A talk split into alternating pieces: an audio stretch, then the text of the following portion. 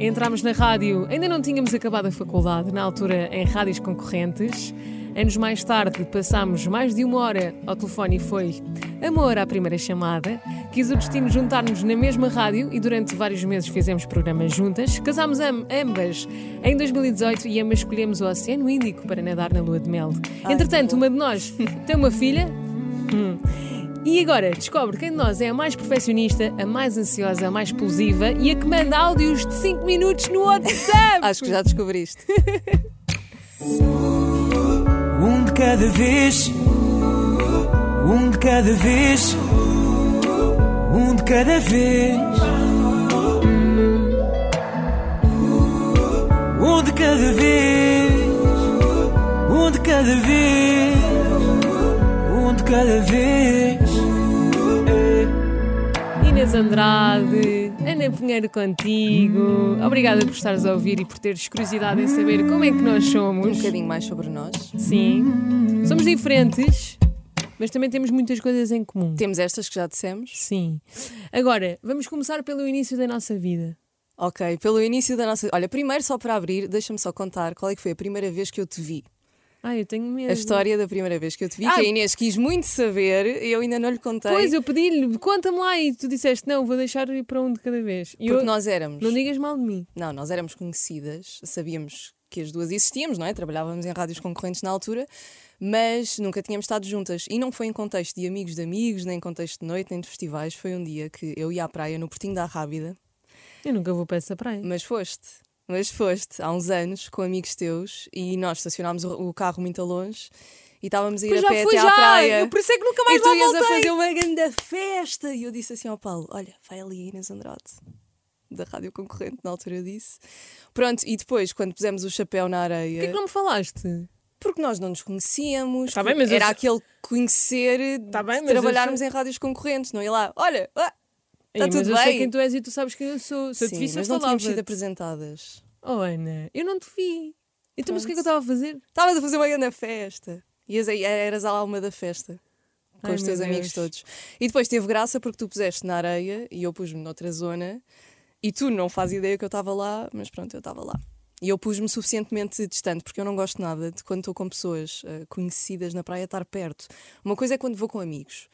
Mas não gosto nada daquela coisa de ter pessoas conhecidas demasiado perto na praia, do género, de olhamos de vez em quando e eu, "Hum, ah, estás aí. Ah, estou eu por aqui." acaso não. Encontramos eu na gosto, água. Eu gosto muito de ter muitas pessoas que conheço na praia, mas. Mas eu gosto de pessoas que me dou bem, não é aquele conhecido daquela conversa de situação ou daquele sorrisinho meio tímido. Sim, eu, eu gosto é de ter algumas pessoas, mas é, é- não são nos primeiros dias de praia. Nos primeiros Ah. dias de praia, eu vou para uma praia que é conhecida por todos, mas eu chamo as gordas, porque é, é, é do género, eu ponho num cantinho e então, tipo, é o meu momento de gorda. É do género, vou estar esquálida a apanhar sol e portanto ninguém me vê. Por e só é que é depois ótimo é quem que vou para a praia grande, que é a minha praia de sempre. Sim, aqueles Mas- primeiros dias de praia que estamos muito brancas. Sim. Vamos começar pelo início. Vamos, agora vamos. Agora que já contei. Porque tu contaste que eu era uma grande maluca, mas tu eras muito certinha, eras provavelmente e sempre foste a melhor aluna da turma na escola, no colégio e também na faculdade, e hoje em dia és uma grande maluca. Como é que, como é que aconteceu? Assim, de repente. Sempre fui muito boa aluna, mas eu acho que as pessoas têm um bocado de ideia que eu era uma ganda marrona. Quer dizer, quem me conhece bem, os meus amigos sabem que não. Mas como eu tinha, de facto, boas notas, se calhar achavam que eu era muito amarrona. Mas eu acho que eu tinha era muita atenção nas aulas. Eu sempre fui aquela pessoa a tirar apontamentos nas aulas, do género, já que tenho que estar aqui durante este Ok. tempo, vou aproveitar este tempo para tentar, de facto, aprender ao máximo e depois não ter de estudar tanto em casa. Então eu tirava imensos apontamentos. Os meus apontamentos eram os apontamentos do povo, porque eu Ah, tu davas, era o que eu te ia perguntar. Podias Não. ser aquela amiga que dizia, Ana, andas para os Não, apontamentos. não, eu deixei de falar a uma amiga por causa disso. Nunca fui muito competitiva e nunca achei que o facto de eu ter boas notas impedia aos outros também de ter. Claro. Gostava de, de ajudar, não- nunca tive problemas nisso. E, e pronto, e tirava apontamentos e depois já só tinha basicamente de, de relê-los e de relembrá-los e sempre fui, que isto é, é uma coisa contraditória, sempre fui muito boa aluna, mas sempre deixei tudo para a última da hora, fazia direta no dia anterior. Ok, então a tua estratégia para teres boas notas era do género, estavas nas aulas a 100% de atenção, Uhum. para depois, antes dos exames ou dos testes, só olhares e recapitulares a Sim. matéria. E Boa estratégia. funcionava bem sob pressão também, sempre funcionei bem assim. Pois, Eu, eu, por acaso, não tomava atenção nenhuma às aulas. Aliás, estava sempre na galhofa e depois marrava muito, muito, muito um dia antes do teste, que era para as coisas correrem bem. Agora, tu tinhas notas para entrar em medicina, mas escolhes comunicação. E durante muito tempo quis entrar em medicina. Como é que. Durante muitos anos da minha vida. Para um pai Eu e para acho- uma mãe deve ser um choque, porque qualquer Não, pai e olha, qualquer mãe quer pai- ter uma, uma médica na, na família. Os meus pais dividiam-se um bocadinho. O meu pai sempre achou que eu estava na área errada e sempre achou que eu não devia seguir medicina. Sempre achou que as minhas valências eram em comunicação e eram em letras. Oh. Ah, mas eles deixavam-me te fa- seguir o que eu O que é quisesse. que lhe fazia crer que, que era. Porque achava que eu tinha mais talento nessa área. O que é verdade é que eu as disciplinas de português, de filosofia, de história, fazia com uma perna às costas. Não... E o que eu tinha melhores notas era sempre nas apresentações orais e assim, era o que era mais natural para mim. Uhum. Ah, e na escrita também. Depois as matemáticas, as biologias, eu tinha boas notas, mas tinha-me de esforçar. Ah, pronto, a minha mãe é de ciências, a minha mãe é professora de físico-química. Ok. Portanto, a minha mãe, secretamente, eu sei que ela queria que eu fosse para, para a medicina. E Físico-Química, é a disciplina da minha mãe, sempre foi a disciplina que eu mais odiei na minha vida. E tinhas boas notas? Tinha, mas eram as minhas piores notas, que imagina, eu tinha um 16, ok, não tinhas 17. 20, tinhas, tinhas Sim, quê? calma, eu tinha um 16, 17, mas depois no exame tive um 12. Fiquei em choque. Ah, Depois fui a melhoria e a minha mãe disse: Deixas-me dar-te explicações, porque eu não deixava a minha mãe dar-me explicações. E aí eu deixei e, depois subi as notas, mas depois não me valeu de nada essa média e ter estado três anos em ciências. Quer dizer, acho que hoje em dia não, valeu é sempre alguma coisa. É importante. Olha, já não sei fazer contas de dividir e contas de algarismos. Mas Assumo eu, mas aqui. eu também já não me lembro de derivadas. Mas, nada tá bem, mas dois algarismos aprendes no terceiro ou no quarto ano. Eu Sim. não me lembro de todo isso. É uma vergonha. Um dia a minha filha vai dizer assim: Olha, mãe, ensina-me. Eu, "Ah." Mas pronto, vou ver como é Vai que se faz. internet. Exato. É um tutorial como, como ensinar um filho a fazer Mas uma pronto, conta. olha, porque é que eu depois não fui para a medicina? Porque eu acho que me habituei muito àquela ideia. Durante imensos anos eu achei, ah, quer ser médica, quer ser médica. E os pais dos. ah, os amigos dos meus pais diziam, ah, é a futura pediatra, sabes? E eu habituei muito àquela ideia. No Isso não te 12º causou ano, a pressão? Sim, eu acho que nunca questionei sequer o que é que eu queria por causa disso. E chegas ao 12 ano, vês que estás a tomar uma decisão que vai eh, determinar, não tem terminar o resto da tua vida, claro que é tudo reversível, eh, mas que estás a tomar uma decisão importante e Muito comecei a pôr as coisas em perspectiva. Uhum. E comecei a pensar, calma, eu se calhar não me imagino a fazer isto, se calhar não me imagino a fazer isto todos os dias. Pai, tive uma crise existencial no dia anterior às candidaturas Ah. e disse aos meus pais: Eu não me vou candidatar para a medicina. Eu lembro perfeitamente que eu estava no Algarve e o, meu, e, e o meu pai foi no dia a seguir para Lisboa comigo, para a Católica, para me candidatar a comunicação. Portanto, o teu pai é quem te apoia mais. Na, na tua, na tua história da rádio. Sim, sim, sim. sim. E a tua mãe, como é que ficou no meio disso tudo? Eu acho que a minha mãe sempre me apoiou, mas ficou um bocado confusa e ficou com medo que eu estivesse a tomar uma decisão errada. Mas eu, a- o que eu pensei foi: vou para a comunicação, nem que seja só seis meses, um ano, decido que não estou no sítio certo, pá, para o ano volto a tentar medicina. Sim, eu acho que, eu acho que é muito isso que nós temos que ser, que, pelo menos é o conselho que eu dou a primos meus mais novos, é o curso que tu vais tirar agora não tem que decidir exatamente o que tu vais fazer para o resto da tua vida, porque tu podes tirar anos- muitos cursos e o que conta mais às vezes é o fim. E o Claro. fim, ali- aliás, a última coisa que tu tiras, o mestrado ou o que seja, e há muitos cursos que não ensinam o que nós fazemos. Por exemplo, o meu marido trabalha na Google, não há nenhum curso exato que lhe explique como é que se trabalha programática e coisas assim. Há muitas, muitas profissões que não dão para aprender em nenhum Uhum. curso. Portanto, o ideal é teres um, um curso abrangente, como gestão, como comunicação, que dá para muitas coisas, dá para marketing, etc. E depois começares a perceber durante o curso o que é que mais gostas e começares-te a focar. Às vezes nem durante o curso percebes isso. Às vezes é Só durante um, pós-graduações durante um e- Uhum. estágio é que tu percebes isso. E eu tenho amigas que tiraram um curso e hoje em dia estão a fazer coisas completamente Também eu, diferentes. também eu. Eu tirei E- antropologia, não tem nada a ver. Pois é, pois é. Eu e porquê tirei- tu foste para a antropologia? Então, basicamente, o que aconteceu foi: eu achava que ia para a Católica e, hum, e o meu pai disse: Não, não vais para a Católica, tu vais inscrever-te na nova e vais entrar em Ciências da Comunicação. E eu, ok. E não entrei em Ciências da Comunicação, a minha segunda hipótese era, hum, era Direito, e entrei em Direito. E eu disse: Eu não quero fazer Direito, não sei o quê. Então, o que é que fiz? Inscrevi-me em todos os cursos da nova, na segunda, na segunda fase, e pensei: depois peço transferência. E calhei em antropologia. Eu não fazia ideia o que é que era antropologia. E eu, oh meu Deus do céu, e agora?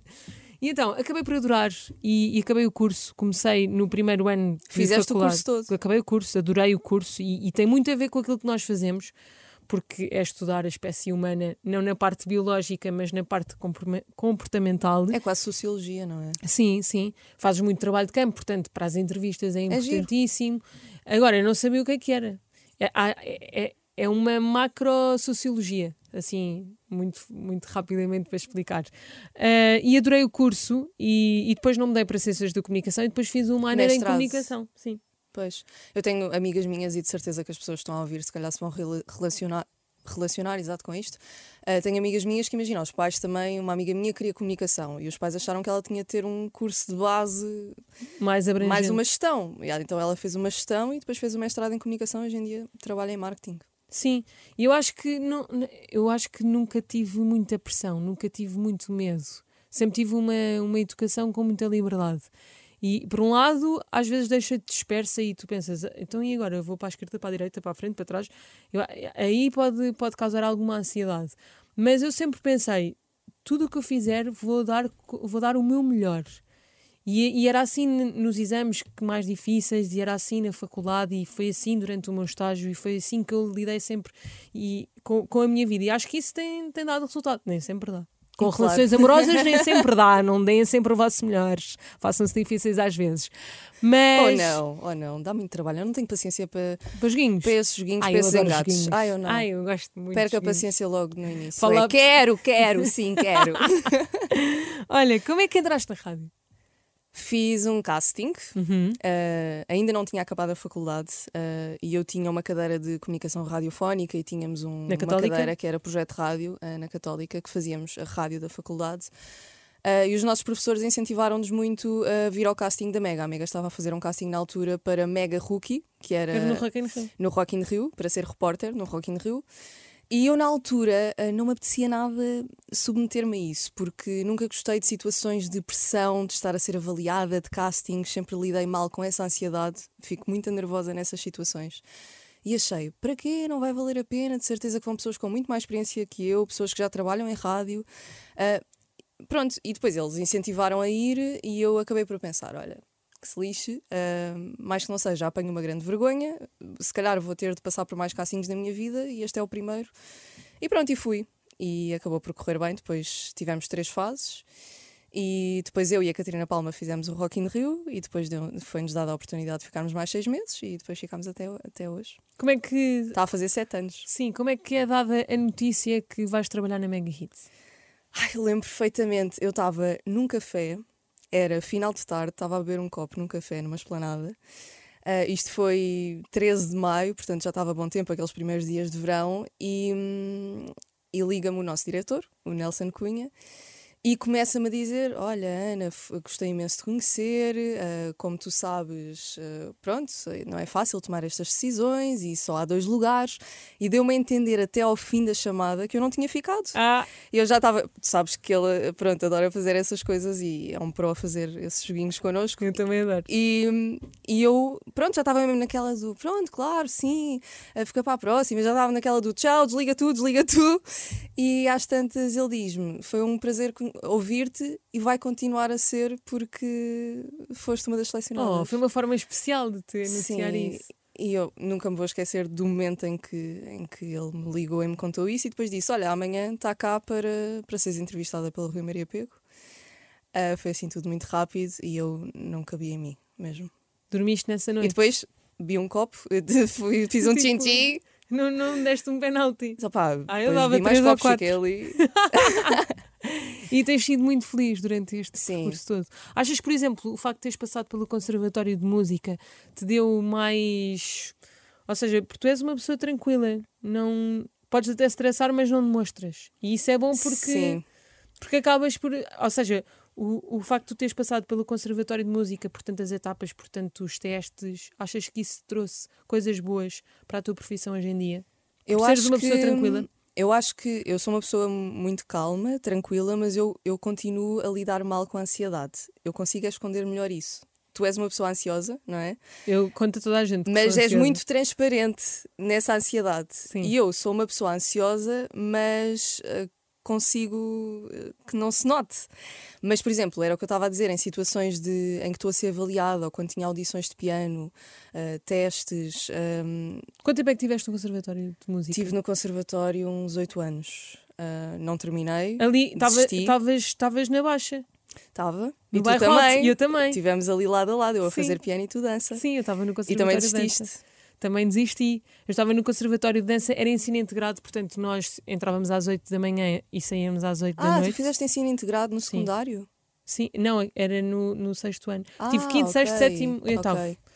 E portanto eu entrava, tinha as disciplinas todas de dança, dança clássica, sapateado, e depois à tarde, no mesmo edifício, tínhamos Tinhas as aulas normais de inglês. Só não tinha educação física, porque como tinha a assistente da dança. Ah, eu fiz sempre como supletivo, portanto para mim era um hobby. Ok. E eu acho que. Mas o Conservatório de Música não tinha ensino integrado? Tinha, tinha. tinha. Mas eu acho que era no secundário, por isso é que eu te estava a perguntar. Okay.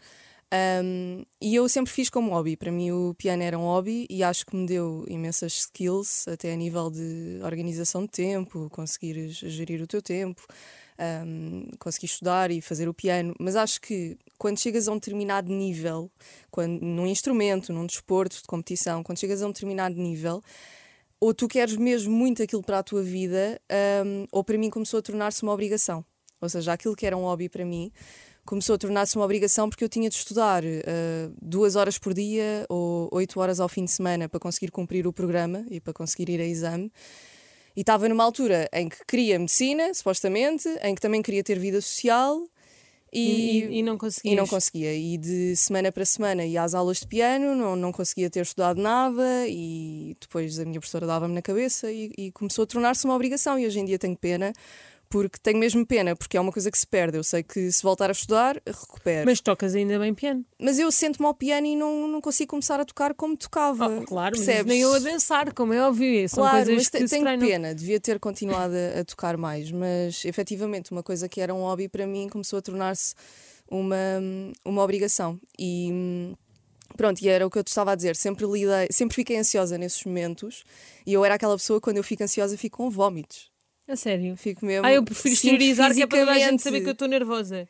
Diga toda a gente, ah, estou nervosa, estou nervosa. Aliás, eu, eu já transmiti a minha ansiedade a alguém. E foi no exame de condução. Eu estava a, a, repetir o exame de condução pela segunda vez.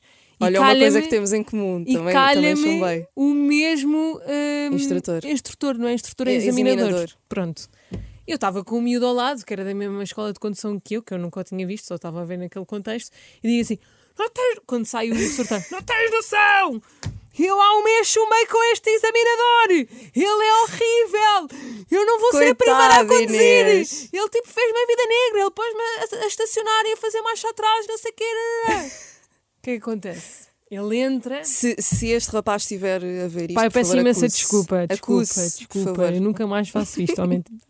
Então o que, é que, o que, é que acontece? Ele entra no, no carro para fazer o exame. Ele disse: Pronto, se tu não queres ser a primeira, sou o primeiro e saiu do parque de estacionamento em contramão, chumbou logo. Portanto, eu fiquei durante uma hora e meia a conduzir com ele lá atrás, triste, porque eu, eu passei. Eu disse assim: olha, é para passar, você chumbou-me, então eu vou fazer o seguinte: vou falar o tempo todo para não me desconcentrar, porque ele desconcentrava-me. Ele já sabia que eu trabalhava na rádio e começava-me a fazer perguntas e eu a pensar segunda, terceira, quarta, quinta. Sou uma porcaria a conduzir. A última vez que conduzi com mudanças. Ah, tu tens um carro de mudanças automáticas. Eu não sei conduzir com mudanças manuais. Mas olha, a mim tinham-me dito: as piores examinadoras são as mulheres. Uh, então eu só não queria que me calhasse uma mulher. E, e pronto, mas, mas Calhou? chumbei, uh, calhou uma mulher a segunda vez que e passou? passei, sim. E o homem chumbei e foi porque ele me quis chumbar. Eu sei, eu sei que parece Ai, eu, eu dizer isto. Eu conduzo mesmo mal. Tipo... Mas ele quis mesmo chumbar, Porquê? ele lixou-me mesmo. Porque opá, teve o exame todo a tentar que eu caísse em todas, estás a ver? E eu sempre muito confiante. Mas eu tinha um problema, que era excesso de confiança. Eu achava que já conduzia há 10 anos, estás a ver? Uh, eu, eu conduzia bem, só que o meu instrutor dizia: tu não podes ir com essa confiança para o exame, Tem, tens de parar quando chegas às rotundas, não podes só dar um cheirinho de travão como eu fazia e siga.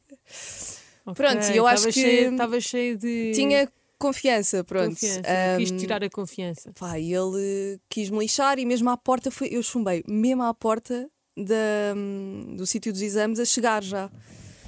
Coitadinha, que chumbei. Olha, eu que tiro sempre ótimas notas e não sei o quê, chumbei duas vezes no exame. Deves de ter ficado mesmo, mesmo triste. Sim.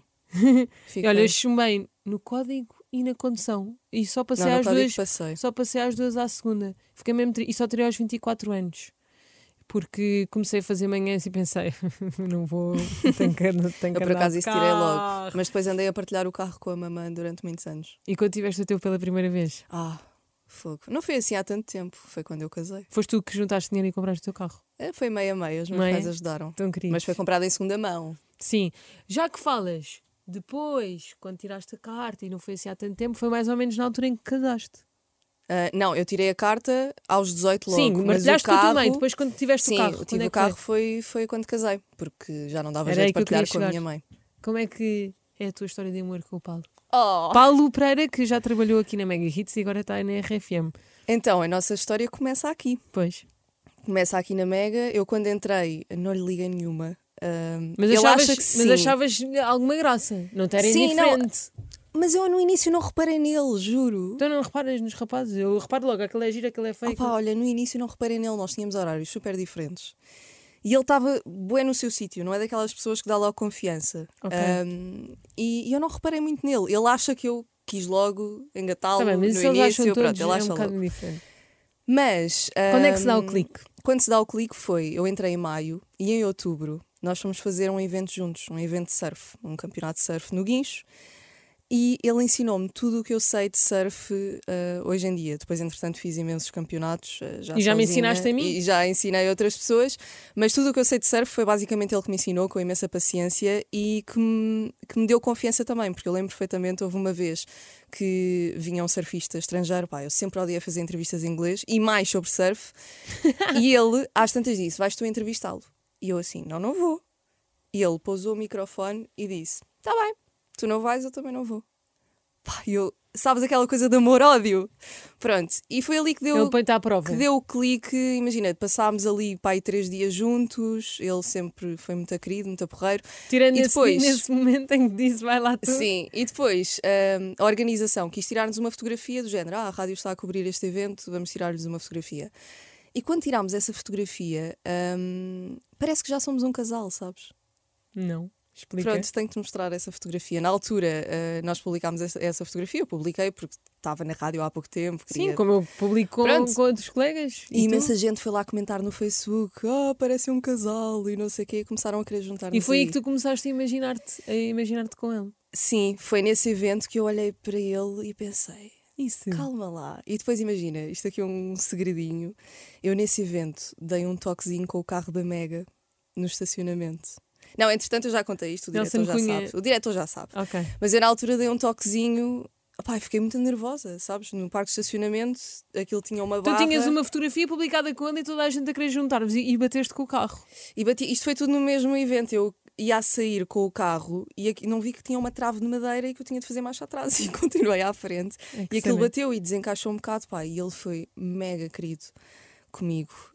Ajudou-me a encaixar aquilo. Na altura ele já estava na Mega há imenso tempo, podia ter ido contar, não contou nada, guardou o meu segredo Ah, ficaram com o segredo. E Sim, depois quando é que deram, muitos anos. deram o primeiro passo? Que se foste tu, foi ele? Depois ficámos imenso tempo no amor-ódio e picávamos imenso Quanto e não sei tempo? o quê. Foi desde outubro até fim de março, mais ou menos. Puxa, isso é imenso Em tempo. que Ai, não aguentava. Em que a Maria e a Catarina diziam então, e eu assim, não, achas, não, nós, não, não sei o quê. Depois às tantas começaram a, pronto, começaram a perceber. E depois tudo se dá no Calp Festival Village. Conta lá. Ahm, pronto, nós estávamos a fazer programas juntos ah, à tarde e depois íamos jantar juntos e íamos ver uma série para o quarto.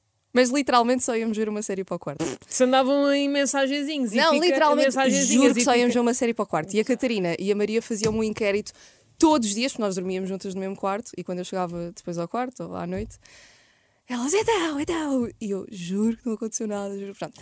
E depois foi, eu tive de vir-me embora mais cedo do evento e sabes, eu pensei, pá, ou é nesta noite ou não é. Ah, foste tu que pensaste assim? Eu pensei, juro Ai, que eu pensei. adoro-te, adoro-te, adoro-te. Ou é mesmo nesta assim. noite ou desisti. Pá, já não tenho mais paciência Sim, para isto. estar a andar. Por isso é que estavas a dizer no início que não gostavas de joguinhos. Não gosto, não gosto. E depois imagina, às vezes eu estava, e depois eu, eu nunca tive uma tampa na vida. Ah, sempre foi hum, recíproco, pronto, sempre foi correspondido. E às vezes, ah, pá, eu já estava caidinha por ele e ele dava-me bué para trás. E eu às tantas pensei, não, eu vou magoar-me, portanto eu vou desistir disto. E eu tinha dito, ou esta noite ou não é. E às tantas, pá, aquilo aconteceu da maneira menos romântica de sempre. Como, Nós como, estávamos como? tipo no X-Spot a tocar os Tipo Ninja discoteca? Core Sim. os ninja core, tipo, tá, tá, tá, e nós, pronto, já com os copos, pronto.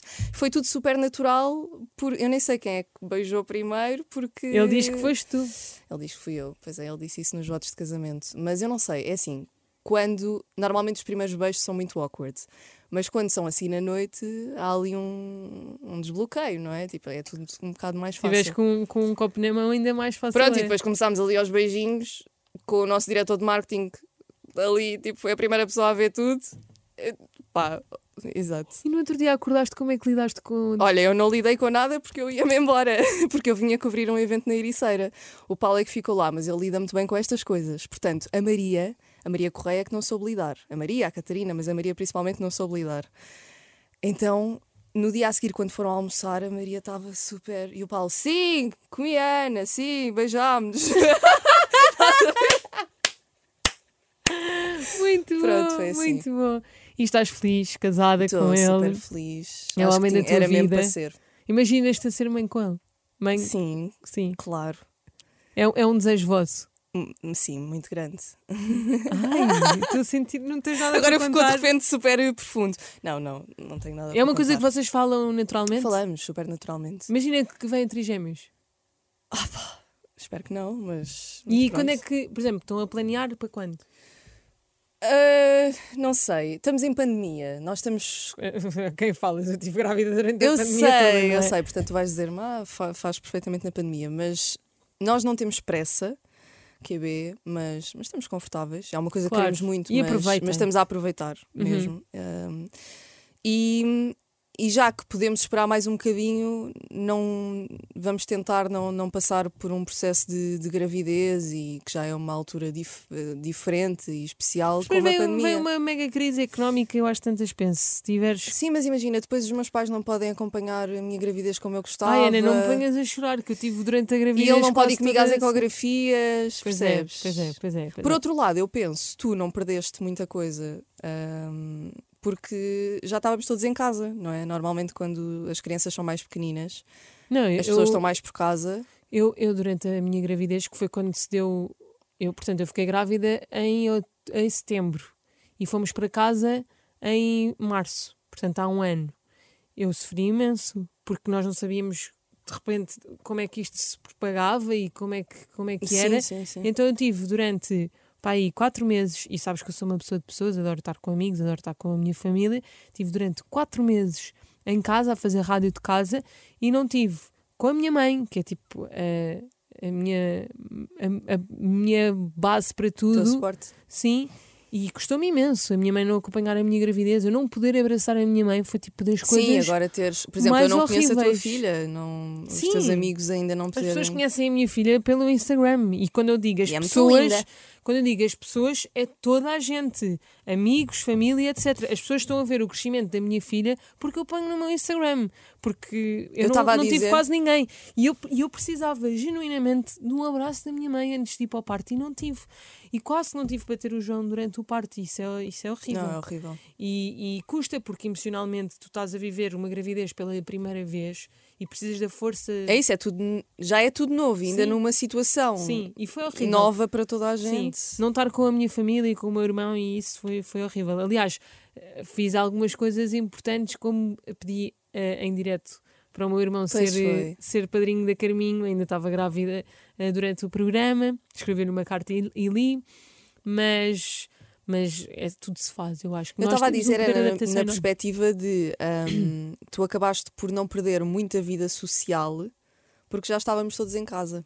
Eu não penso nessa perspectiva, sim, não perdi, ou seja, não perdi festivais porque eles não aconteceram, Sim, mas, ou- mas perdi abraços de amigas, é verdade. sim. perdi, perdi algumas coisas que eu acho que depois espero. Quando, ai, quando, quando o Covid acabar, eu nem quero Mas, mas o imaginar. que eu também penso é, não podemos deixar a nossa vida em stand-by para sempre, Claro, não é? Não podemos estar a adiar. É o que eu acho, imagina, se as pessoas não têm pressa para casar, se não têm pressa para ter um Tu filho, vai, vais se calhar. perceber que nunca é a altura certa. I- Isso é verdade, Eu, isso é uma coisa que eu exemplo, já aprendi na vida. Eu pensei assim, ah, eu acho que vou ter dificuldade em engravidar, portanto não vou ter, não vou engravidar assim tão facilmente. E foi assim à primeira. E Mas por isso eu- é que eu já não vou nessa, que há pessoas que dizem assim, ah, é melhor começares a tentar porque há quem demore Não, dois não. anos. E eu penso, não, isto pode ser E logo à quando eu primeira. recebi a, a, a notícia, aliás, eu até te posso contar que foi, eu comecei a sentir-me um bocadinho enjoada, mas era quase impossível. E eu, como sou um bocado hipocondríaca e ansiosa, É pensei, estava a vir do surf, da ericeira e pensei assim, vou só ver, vou à farmácia sozinha, ver se... Se, se- se estou grávida ou não, mas claro que não estou, nem vou contar a ninguém porque Ai, vou achar ridículo. assim. Então fui à, fui à farmácia e disse: Olha, descobri um teste de gravidez. Cheguei a casa, fiz o teste e dá positivo. E eu, oh meu Deus, isto é zero romântico. Entrei em stress e eu, eu não consigo nada guardar segredos destes, desta importância. E liguei ao, liguei ao João, ao, ao meu marido, e disse assim: João, não estás a perceber. Eu estava sempre a gozar a dizer que estava grávida, tipo, pai, desde os 18 que eu digo que estou grávida. Ou seja, sempre. tu contaste-lhe ao telefone. Contei-lhe ao telefone, a meio de uma reunião. Foi a cena menos romântica da minha vida. É a vida real a? Ele acontecer. que me pede em casamento em direto para a rádio e eu Pois conto-lhe a foi. meio de uma reunião que estou grávida. Mas eu nem, nem queria acreditar. Entrei dentro de uma clínica para fazer um exame de, de sangue para ter a certeza absoluta.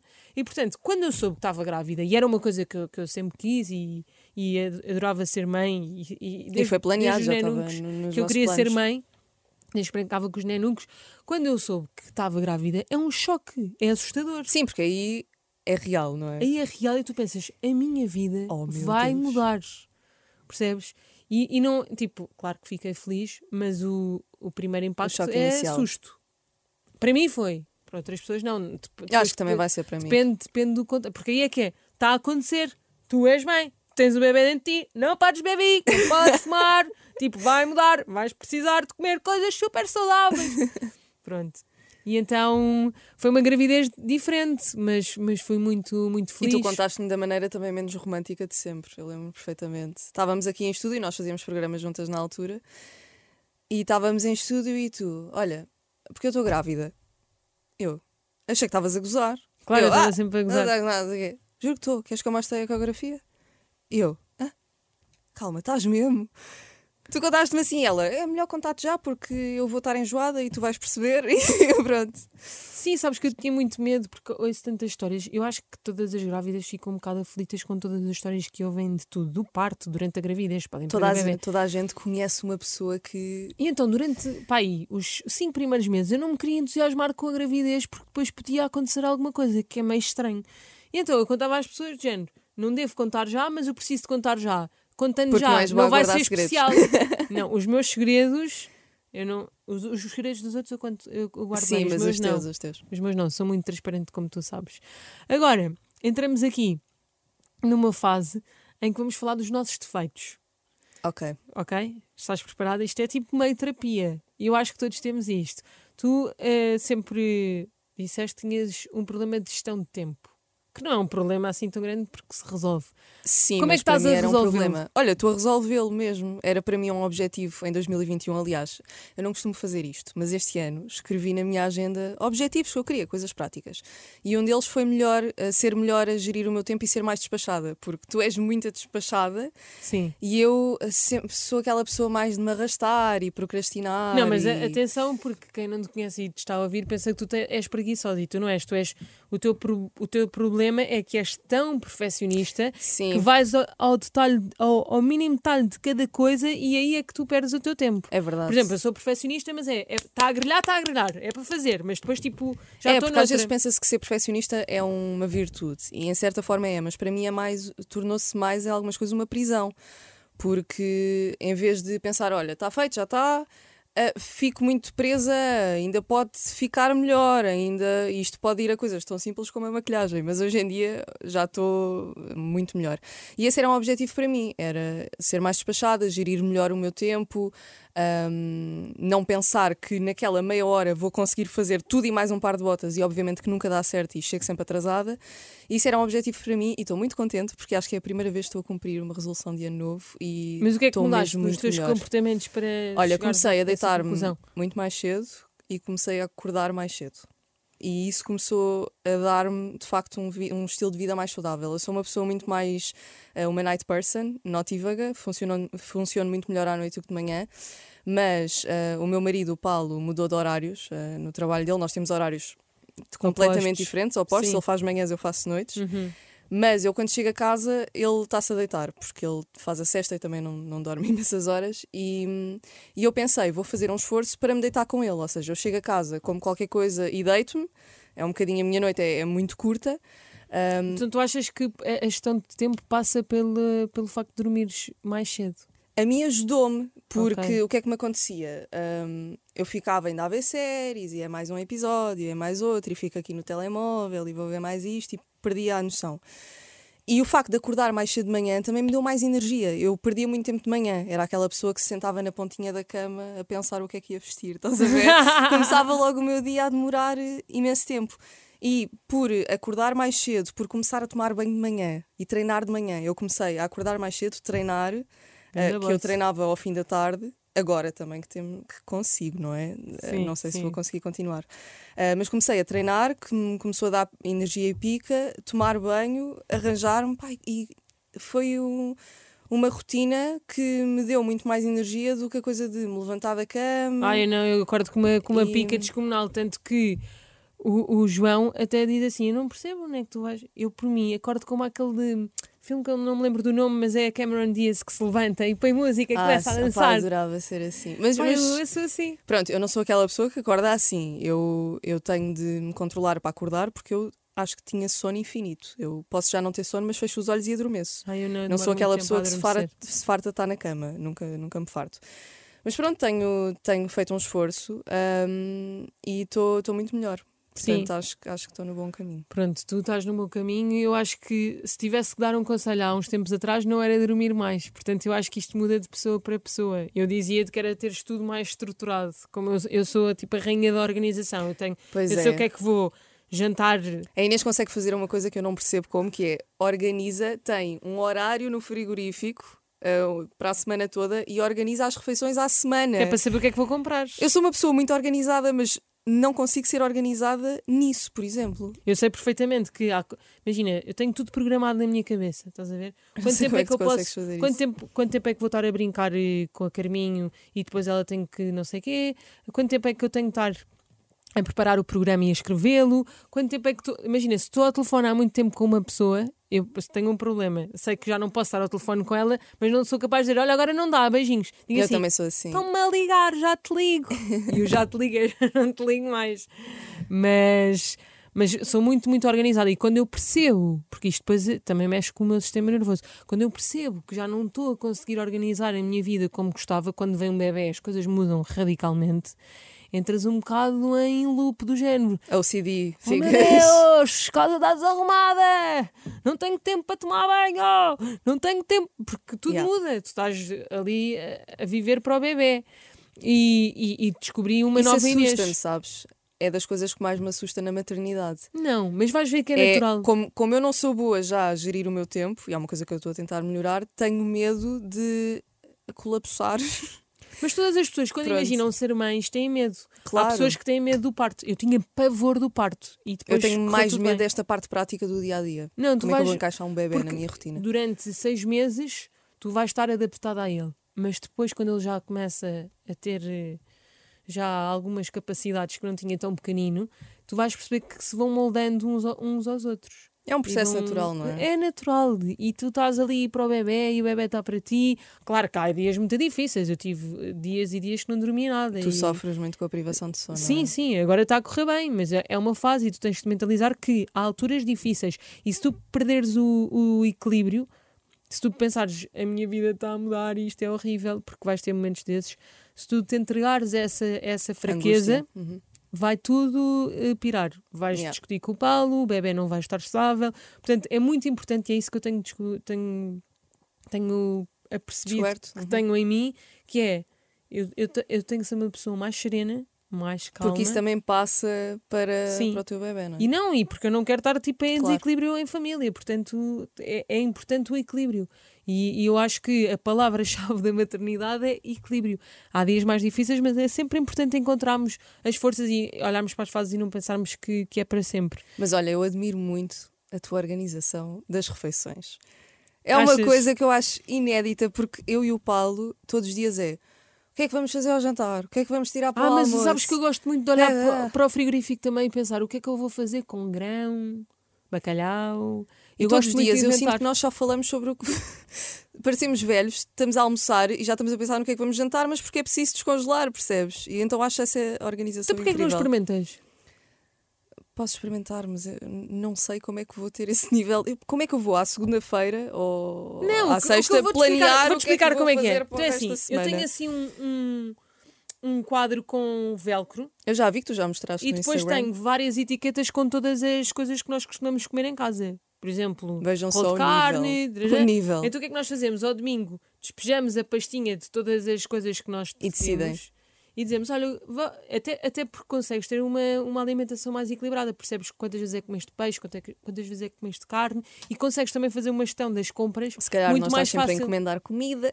Às vezes estou. Olha, por exemplo, hoje vou chegar tarde e, e vai ter que ser. Porque também gosto. Nós encomendamos imenso. Sim, também. mas eu acho que consegues fazer uma gestão muito importante e percebes o que é que, o que, é que comes. Aliás, esta ideia não vem de, de minha de casa, vem do, do chefe Kiko, da mulher dele. Ele pôs um post sério? no Instagram. Sim.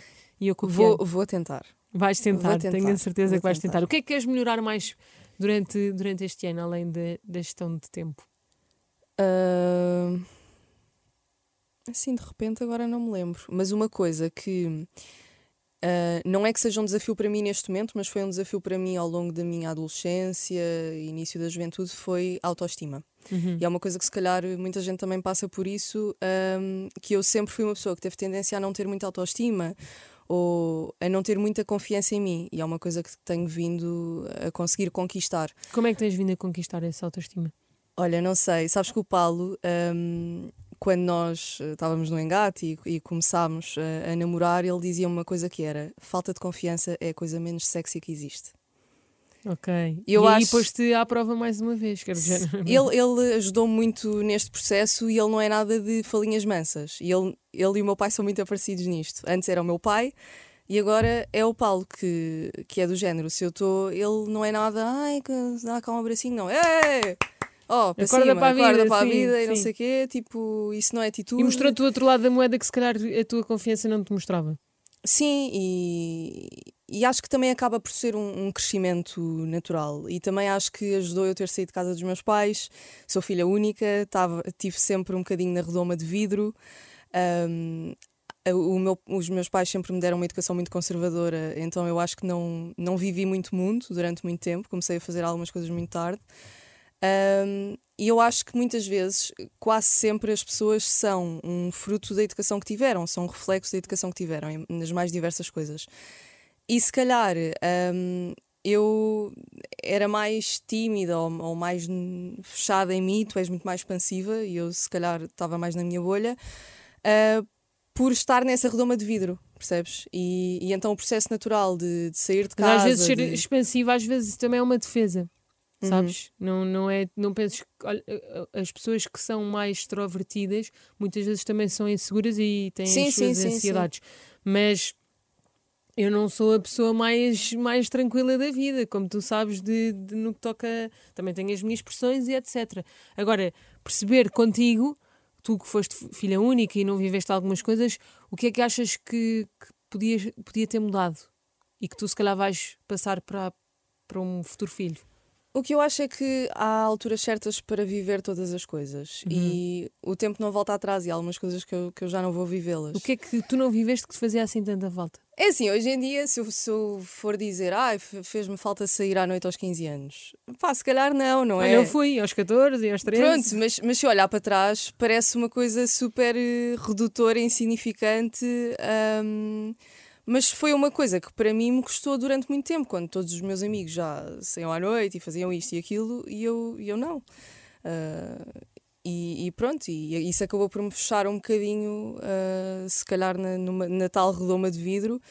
E me dar alguns complexos. Uh, Que os tens ainda hoje? não, não, não. Acho que depois lá está, foi o processo natural em que acabei por começar a trabalhar. O nosso trabalho implicava muitas Paulo na tua vida, noite, Paulo na minha vida, sair de casa, começar a trabalhar. A nossa área é uma área que implica tu teres alguma confiança. uh, e teres algum carisma é importante e foi uma coisa que eu percebi ao início que eu tinha de conquistar, que era importante também para esta área, para eu fazer melhor o meu trabalho. Um, e fui come- começando a conseguir conquistar pouco a pouco. Não é uma coisa que muda de um dia para o outro, ah, mas foi, fui conseguindo derrubar eh, esses, esses muros e esses Claro, gigantes. e hoje em dia és das pessoas mais generosas, és das pessoas com quem eu mais gostei de trabalhar Bom. em toda a minha vida e és também uma amiga Obrigada. espetacular. E olha, agora estou-te a dizer imensos elogios, mas, mas mandas, mandas áudios do WhatsApp de 5 minutos. Sim, Isso é desagradável. tenho esse grande problema que eu tenho, tenho amigas que eu sei que nem ouvem os meus áudios do WhatsApp.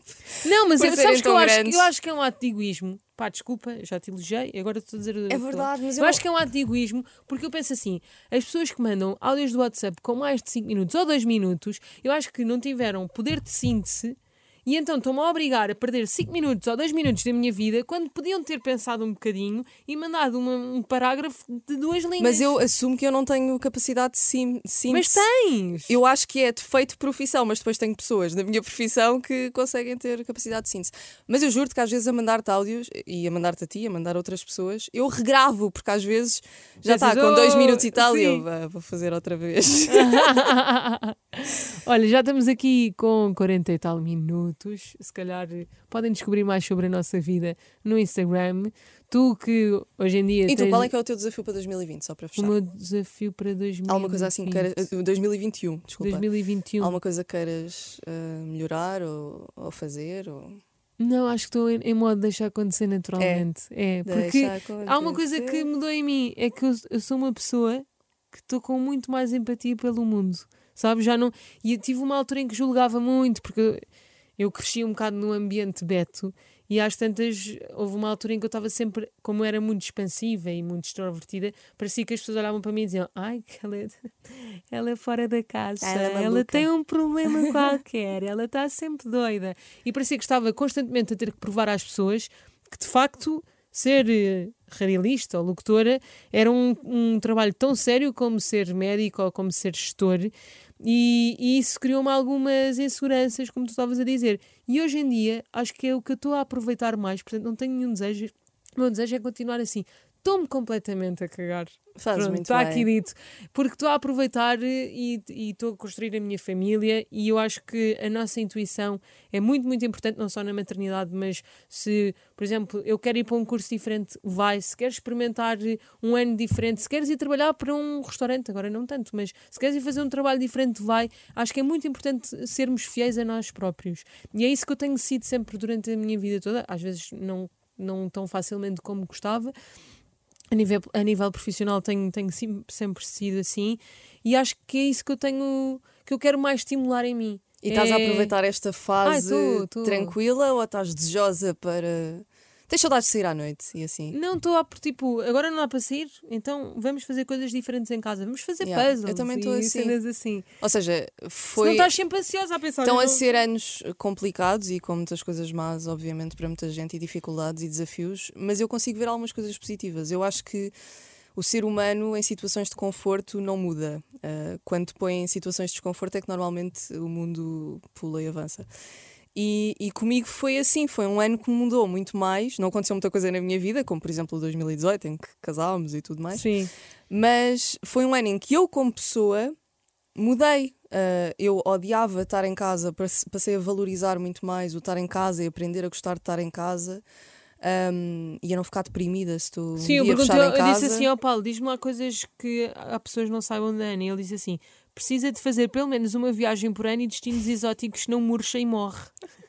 Sim, eu sou Não muito... estás morta. Não, não estou morta, mas eu tenho uma coisa que eu também odeio, é eu sou muito nostálgica e por exemplo, o Paulo e algumas pessoas, e eu gostava de ser mais assim, vives uma coisa muito boa e pensas, pá, venha mais. Ah, tu és daquelas pessoas que chegam ao final da viagem dos últimos dois dias Eu e fico estás- com depressão pós-férias e pós-viagem. Mas durante a viagem estás a pensar, faltam duas horas para acabar, falta um Sou um dia. bocadinho assim. Eu também sou um bocadinho. Quase não aproveitas o que estás a viver. Mas eu, eu tenho consciência disto e não gostava de ser assim. Depois sou aquela pessoa que diz: Ah, faz hoje seis meses estava em Menorca. Percebes? Sou muito nostálgica, fico muito agarrada a essas coisas boas que, que passaram. E, e para mim, fazer uma viagem eh, por ano, que era o que eu gostava, hum, dá-me sanidade mental. Eu gosto mesmo muito de, de passear e de Mas viajar, sair um ansiosa? bocadinho da rotina. Não, não fico, não fico ansiosa.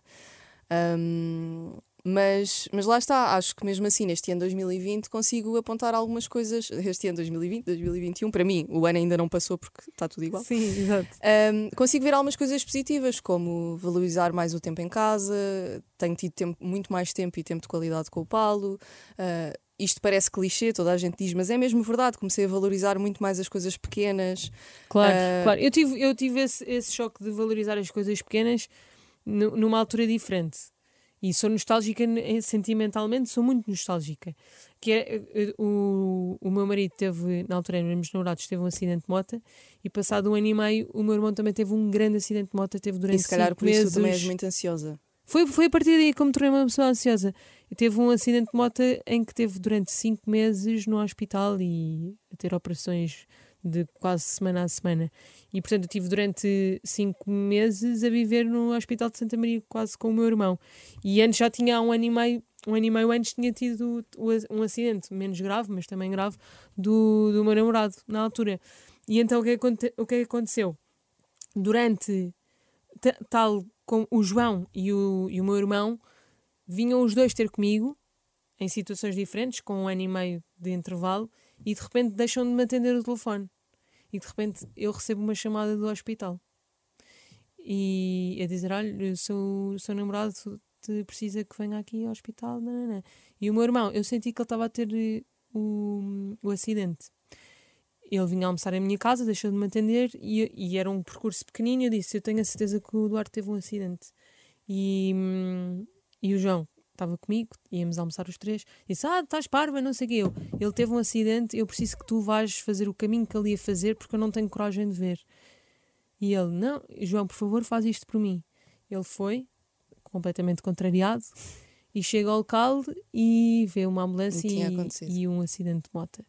Portanto, eu sou completamente contra as motas, mas acho que eh, Não vais Os deixar a Carminho acidentes- ter uma moto nunca os acidentes. Não gostava, mas não, não, se calhar não posso fazer nada em relação a isso. Os acidentes não acontecem por causa das motas, os acidentes acontecem por distrações Claro. e não interessa se estás claro numa moto, se numa estás num, num, Mas num numa carro. moto costuma-se dizer o para-choques é o teu corpo, não é? Sim. E portanto, o que é que aconteceu? Eu tornei-me uma, uma pessoa que tive muita ansiedade, não foi na altura, foi passado quando já estava tudo bem, depois do meu casamento, quando o meu irmão já estava, já estava bem, que era alguém não me atendia e eu começava a pensar, "Al- teve um acidente, bateu, contigo. nananã", e, e ficar mesmo muito, muito ansiosa. Porquê? Porque tu, quando alguém não te atende, tu pensas assim. 90% de ti podes estar a fazer qualquer coisa que, que não está a ver o telemóvel na boa. E Claro. os outros 10% pode ter acontecido alguma coisa, mas tu não te entregas àqueles 10%. Mas como tu já tiveste uma má Mas os teus experiência na tua vida... 10% são os meus 90%. Yeah. Porque são, duas, são os meus os homens da minha vida que tiveram um Então achas acidente. que vais sofrer muito quando a Carminho começar a sair à noite e fazer as cenas dela? Acho, porque eu Vais acho, ser muito ansiosa com medo que aconteça alguma eu coisa? acho que tenho que resolver isso até lá. Até lá, sim. E acho que já estou a resolvê-lo.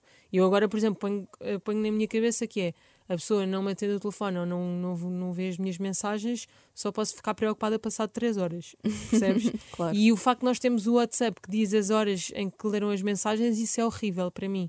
Percebes?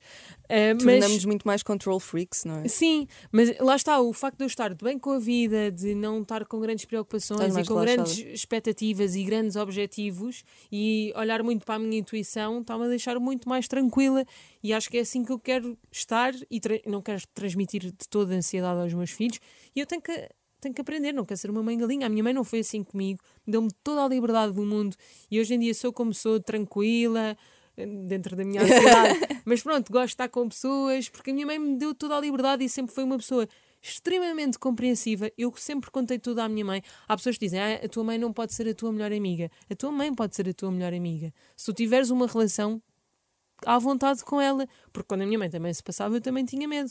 Agora, o facto de eu saber que ela não me ia julgar quando eu ia contar alguma coisa de errado, a minha mãe tentava sempre compreender primeiro antes de julgar. E eu acho que isso faz toda a diferença. E para mim, a minha mãe é um exemplo e eu espero ser assim, ser assim com a Carminho. E a, a, família, para mim, é, das coisa, é a coisa mais importante do mundo. Para mim também. Por Sim. isso é que este ano tem sido tão difícil, porque eu sempre eu estava habituada a estarmos juntos todos os fins de semana. E, e este ano não, não estamos, eu não, não estou com os nossos pais há dois meses. Uh, e isso tem sido aquilo que me tem gostado mais. Sim, ainda por cima como filha única. Sim, como filha única e o Paulo como filho único. Ah, é? Portanto, eu, eu, eu, se puder, gostava de não ter só um filho, porque coitado, já não vai ter primos eh, em primeiro grau. Sim, pronto, sim, mas... sim, sim. E tu também gostaste de ter um irmão, também queres dar. Eu irmãos. pedi muito o meu irmão. E, eu, eu pedi à minha adoro. mãe para comprar irmãos no Jumbo. Nunca aconteceu.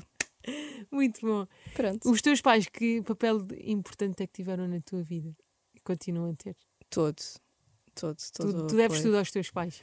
Sim, sim. Uh, Deram-me uma educação com os valores certos. Uh, ou seja, pode ter sido um bocadinho mais rígida do que eu gostava em alguns momentos, com uns limites que eu, do que, mais do que eu gostava, mas acho que me deram os valores mais importantes para valores que eu valorizo muito hoje em dia, ou seja, o valor da família, a generosidade, a empatia, altruísmo, valores, um, sermos fiéis a nós próprios. Um, há valores que eu, que eu acho que foram super importantes que eles me tenham passado e, e foram sempre o meu sustentáculo. Nunca deixaram que, que me faltasse nada. Tão querido. E, e sempre que falas dos seus pais é com um carinho gigante e eu admiro muito isso. E pronto, olha, foi ótimo estar este tempo aqui à foi conversa contigo. Agora gostava de ir jantar fora contigo, yeah, com o Paulo e com toda a gente. E, e, ainda não conheço a minha filha, mas pronto, foi muito bom. Este momento tivemos, tivemos aqui as duas. Acho que te podem seguir no Instagram. E a ti também. Porque tu és uma inspiração no styling e nas, nas refeições que fazes em casa também, que são deliciosas, fazes o melhor E que agora temos mais tempo. Exatamente. Pronto, foi muito bom, gostei muito. Eu também. Beijinhos. Beijinhos e obrigada por terem ouvido. Obrigada.